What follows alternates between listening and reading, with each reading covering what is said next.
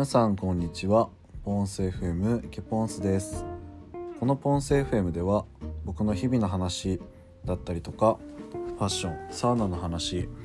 皆さんから頂いた質問に対する回答などをお送りしています。今日は1月13日水曜日第39回目の放送になります。ちょっと最近ネットの速度が回線の速度が遅かったのであのプロバイダーの方であの IPv6 設定っていうのをしてまあちょっとあの分からない人には伝わりづらいかもしれないんですけどまあなんかあの空いてる線に変えたみたいな感じなんですけどあの僕が住んでるの今団地でおそらく IPv4 っていう皆さんが普段使っている回線を使ってる人が多くてちょっと遅くなってるんじゃないかなと思ったんでこのほとんど使ってる人がいないであろう IPv6 っていう方の、えー、方の通信に変えて、えー、サービスを切り替えてみたんですけどちょっとねあの後後で w i f i のルーターが対応してないってことが判明してなんか初めは判明してあるみたいな初めはあの対応してるみたいな記事があってそれ信じてそのまま切り替えちゃったんですけどなんかよくよくちゃんと調べてみると対応してなかったみたいで一部対応してて僕の環境では対応してないみたいな感じで今ネットが繋がんない状態で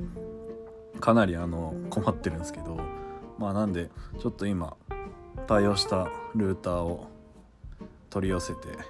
早く来ないかなと思いつつただなんか速度だけはちょっと測れたんで測ってみたんですけど全然なんか改善されてて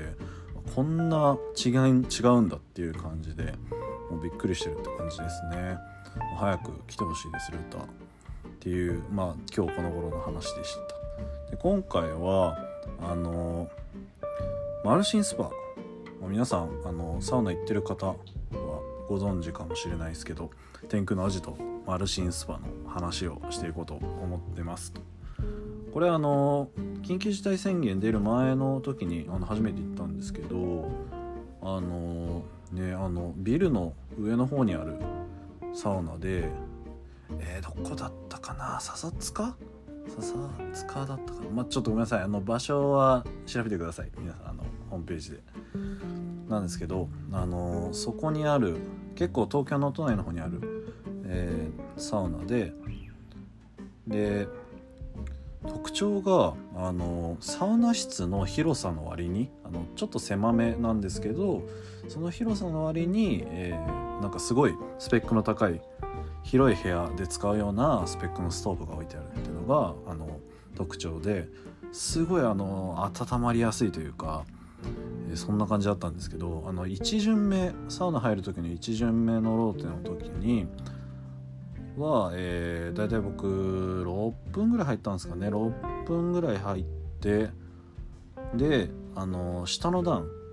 あの1段目2段目ってあるんですけど下の段であのちょっとゆっくりめにあの初め体調も分かんなかったんでゆっくりめにまずは温まってみたんですけど全然十分でもうかなり整ってで水風呂もあそこ広いんですよね。普通の浴槽より広いっていう水風呂の方が。っていうのもそれも特徴としてあるんですけどその大きな水風呂に入ってでなんか整えたみたいな感じで1巡目最高って感じだったんですけど2巡目はなんか手前側の寄りかかるスペースみたいなとこに行ってじわじわと温まってたんですけどちょっと手前側だとあの温度が足りなくて2巡目にしては。ちょっとあの整えきれなかったんですけどあの3巡目でちょうどやっとこう2段目に行けたので2段目であのじんわり温まってで2段目めちゃめちゃ暑いんですよね。超暑くてでも暑いのが心地よくてって感じで最高でしたね。さすがあのスーパー火力オーバースペックストーブと呼ばれているね、マルシンスパだなと思いました。ちょっとあの有名どころもう一つのあの有名なところのもう一つのあの外気浴ビルのあの外側に設置されてる外気浴用の椅子があるんですけどそっちはちょっと寒すぎて行く気になれなかったので中で十分だなって感じでその日は、えー、休憩スペースに座ってたんですけどまあなんかそんな感じでめちゃめちゃ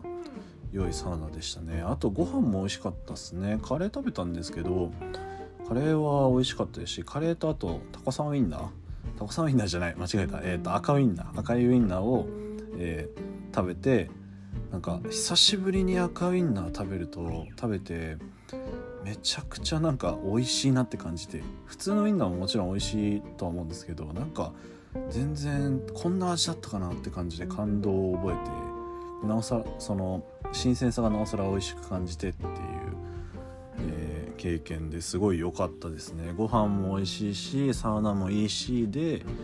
最高のサウナでしたねちょっと緊急事態宣言出てからはあの行ってる人ほとんどいないかもしれないんであれなんですけどまた明けとかに明けとかまああの1人とかで推奨されてる、えー、人数であの感染対策していくとかで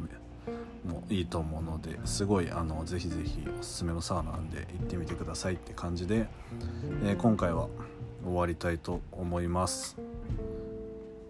はいこの番組この番組では皆さんからのご質問レターも随時募集しています。お気軽にお寄せください。